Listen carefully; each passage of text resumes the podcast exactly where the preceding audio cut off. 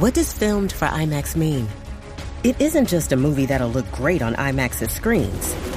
It means that hiding from a sandstorm feels like fear in every flicker.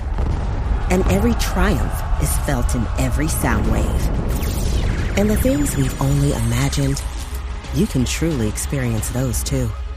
That's what filmed for IMAX means.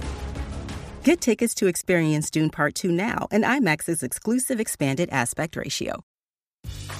Grey's Anatomy, the most iconic binge worthy drama, is back, along with answers to the biggest cliffhangers. Will Teddy survive? Will Joe and Link finally find happiness together? Meredith returns along with fan faves like Arizona. You can now stream every episode of Grey's ever on Hulu and new episodes next day. Watch the season premiere of Grey's Anatomy tonight at 9, 8 central on ABC and stream on Hulu.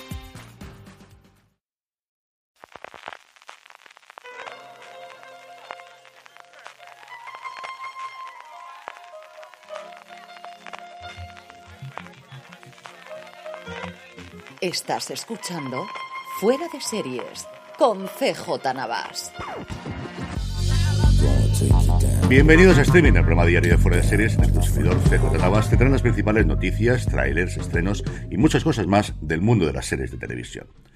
Edición del viernes 29 de diciembre de 2023, último streaming del año. Vamos con todo el contenido que es muy reducido como podéis comprender con estas fechas. Comenzamos hablando de The Media Pro Studio que ha cerrado una alianza con la BBC para la producción y distribución de la nueva adaptación de Los Cinco de la saga literaria conocidísima desde luego en mi infancia y que va a dirigir ni más ni menos que Nicholas Winding Refn. Para que os hagáis una idea de lo relevante que sigue siendo la saga de novelas de Neil Blinton, solamente desde el 2020 las ventas internacionales de los cinco han alcanzado los 4 millones y medio de ejemplares, que se dice pronto, siendo España uno de los lugares de habla no inglesa donde se siguen vendiendo más ejemplares por encima de los 23.000 en 2005. La serie va a estar protagonizada por Elliot Roach, Kit Rakusen, Flora Jacobi Richardson y Diana Babnikova en los cuatro personajes principales y además de ellos estarán en los papeles adultos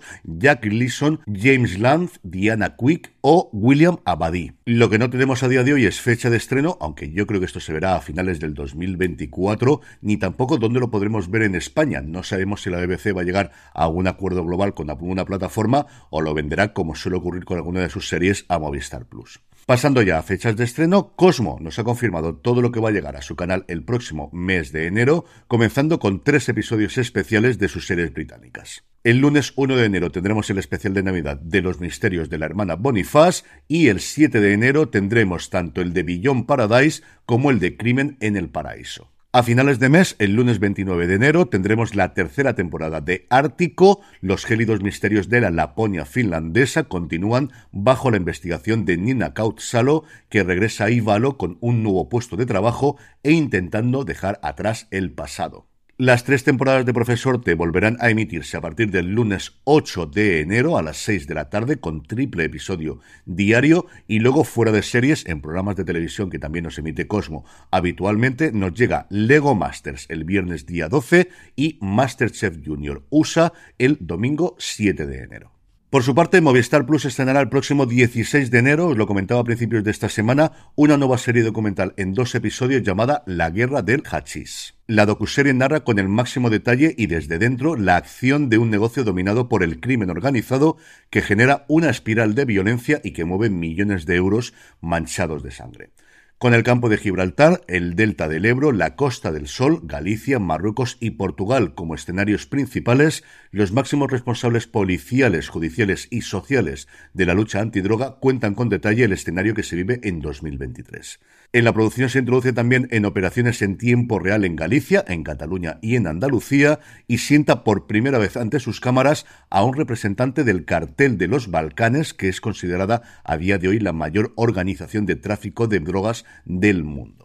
Y por su parte, Netflix ha confirmado que el próximo 10 de enero nos llegará la segunda entrega, la segunda temporada de Breakpoint, su serie documental alrededor del mundo del tenis, contando los torneos que sucedieron en la segunda mitad del 2023. Y por último, ya os he dicho que hoy la cosa iba a ser rapidita porque está todo el mundo de vacaciones, Lionsgate ha cerrado con Hasbro la compra de E1. La adquisición, así lo apuntaba Jorge ayer en la newsletter, estaba pendiente de lo que ayer os comentaba, de esa escisión de Lionsgate, la productora por un lado, y el canal Starz por otro lado, eso les ha permitido finalmente comprar E1 por una cifra que ronda los 375 millones de dólares. Con ello lo que reciben son 6.500 títulos entre películas y series a día de hoy. E1 es la productora actualmente detrás de The Rookie o de Yellow Jackets, pero curiosamente no tiene acceso a mucha de la propiedad intelectual de Hasbro, no tiene por ejemplo Transformers, ni tiene Peppa Pig, ni tiene Mi Pequeño Pony, pero sí curiosamente los derechos de adaptación del Monopoly. En el apartado de vídeos y trailers ya podéis ver el avance de la cuarta temporada de Slow Horses. Si habéis visto hasta el final de la tercera temporada, ocurre como en la primera, que al final tenemos un avance de la cuarta que ya está, si yo no estoy equivocado, totalmente terminada de rodar. Gary Oldman, por cierto, está haciendo un tour por todos los medios americanos, en podcast y en prensa, hablando de la tercera temporada de la serie y vale bastante la pena que os acerquéis a ver alguna de sus entrevistas. Movistar Plus ha mostrado un avance de esta ambición desmedida, la primera película y próximamente serie alrededor de Zetangana, que tiene muy buena pinta. A mí es un artista que siempre me ha llamado muchísimo la atención. Y luego, ideal para ver antes de esta noche vieja, Hulu ha colgado un vídeo de unos 10 minutos de Normal People con los 8 mejores besos de Marianne y Connell. Lo que me gusta a mí esta serie, que originalmente pudimos ver precisamente hablando de Start en Start Play, que ha rescatado Movistar Plus y que si no habéis visto de verdad vale muchísimo la pena, ya no solamente porque Daisy Edgar Jones y Paul Mescal van a ser dos estrellas del futuro, es que de verdad que es una serie absolutamente maravillosa, Normal People.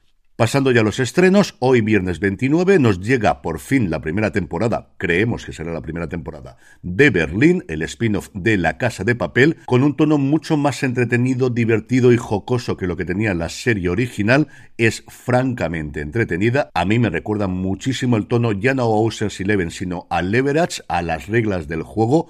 A mí me ha gustado mucho, hablamos unos 15 minutitos de ella, Juan Francisco Bellón y un servidor en el premier de la semana pasada, por si queréis pasaros a escuchar y en Movistar Plus nos llega El Rey del Invierno, esta nueva adaptación del mito artúrico, tratando de ser un poquito más realista. Mañana sábado 30 nos llega también a Netflix Capitanes del Mundo, la docuserie alrededor del último Mundial de Fútbol de Qatar y en Movistar Plus tendremos Eugenio Solo hay uno, el homenaje grabado recientemente en Madrid en directo al genial cómico catalán. Y en Nochevieja, sí, también en Nochevieja tenemos estrenos, además de evidentemente de todos los programas tradicionales, de la vuelta de José Mota a Televisión Española y de la guerra por las campanadas, HBO Max estrenará la primera temporada de East New York. Y como hoy no deja de ser viernes, hacemos como todos los viernes el repaso al top 10 de beta series, la comunidad creada por y para los fans de las series de televisión. Ya sabéis que os podéis suscribir de forma absolutamente gratuita en betaseries.com y disfrutar de las y disfrutar de las ventajas de formar parte de la comunidad en la página web y en la app. Un ton 10 en el que tenemos una única novedad, realmente una reentrada, como luego veremos. En el puesto número 10 se queda Loki, que poco a poco va abandonando el ranking. En el 9, Operaciones Especiales Lioness. Sube al 8 de nuevo, Generación V. En el 7 se mantiene The Bear. Y en el 6, la reentrada que os comentaba anteriormente, La Rueda del Tiempo. En el 5 se encuentra Ashoka, baja al puesto número 4, Asesinato en el fin del mundo. El 3 y el 2 se mantiene como la semana pasada, las dos para Apple TV Plus. En el 3, Monarch, el legado de los monstruos. Y en el 2, Slow Horses. Y sube, yo creo que para sorpresa de absolutamente nadie, al puesto número 1, Richer, con su segunda temporada en Prime Video. Y no abandonamos los top porque es el momento de decir cuál es la serie que ocupa el primer puesto de mi top 20 de este 2023. Yo creo que no será una sorpresa para absolutamente nadie el revelar los que es The Bear. Bear en la primera temporada fue la gran sorpresa para mí del 2022 y me enfrentaba a esta segunda temporada con el miedo de a ver qué ocurre, que al final cuando tienes una serie de tanto éxito en la primera temporada, la segunda siempre cuesta un poquito más. ¿Cuánto me equivoqué? Es todavía mejor que la primera temporada. Tiene cuatro o cinco episodios absolutamente memorables. Tiene ese episodio con todos los cameos del mundo llamado Pescados, Fisis, pero sobre todo tiene el siguiente episodio, Tenedores, Forks, que es para mí, junto con el tercer episodio de The Last of Us, el mejor episodio de este pasado 2023. Una serie en la que adoras a todos los personajes, en las que no quieres que le pase absolutamente nada malo y que además están cumpliendo con hacer una temporada todos los años. Así que, por segundo año consecutivo, The Bear es la serie que ocupa el puesto número uno de mi top de series de este 2023. y veremos qué puesto ocupa en el 2024 porque ya están empezando a escribir y empiezan a rodar dentro de nada la tercera temporada. Y terminamos como siempre con la buena noticia del día, que hoy es que termina el 2023, que empieza el 2024 y que aquí seguimos con todos vosotros. Y es que al final cuando uno se pone aquí a última hora de las noches o como estoy haciendo esta misma semana de Navidades en torno a las 5, cinco y media de la mañana a grabar, lo haces siempre con una sonrisa sabiendo que detrás hay gente a la que le alegras un poquito el día, gente a la que le acompañas en su rutina diaria, gente a la que de una forma u otra le llegas, le haces compañía y al final te conviertes en parte de su día a día. Y lo que empezó hace 16 años, sí, sí, se dice pronto, fuera de series comenzó hace 16 años, yo creo que sigue más fresco que nunca. Estoy tremendamente orgulloso de lo que hemos hecho durante este 2023, la continuidad de este streaming de lunes a viernes, que no os digo yo que no haya días que no me cueste, pero al final yo creo que con poquitas salvedades hemos estado cumpliendo el estar todos los días aquí con vosotros, el mantener tantos años después nuestro programa clásico con Jorge y con Don Carlos, el comenzar junto a Juan Francisco Bellón, al que nunca le daré las gracias lo suficiente por la iniciativa que tiene día tras día y lo que me impulsa a hacer cosas nuevas en fuera de series, y así que al menos aquí públicamente, en esta ocasión lo hago, lanzar Premier, que era un programa que yo creo que nos faltaba, ese repaso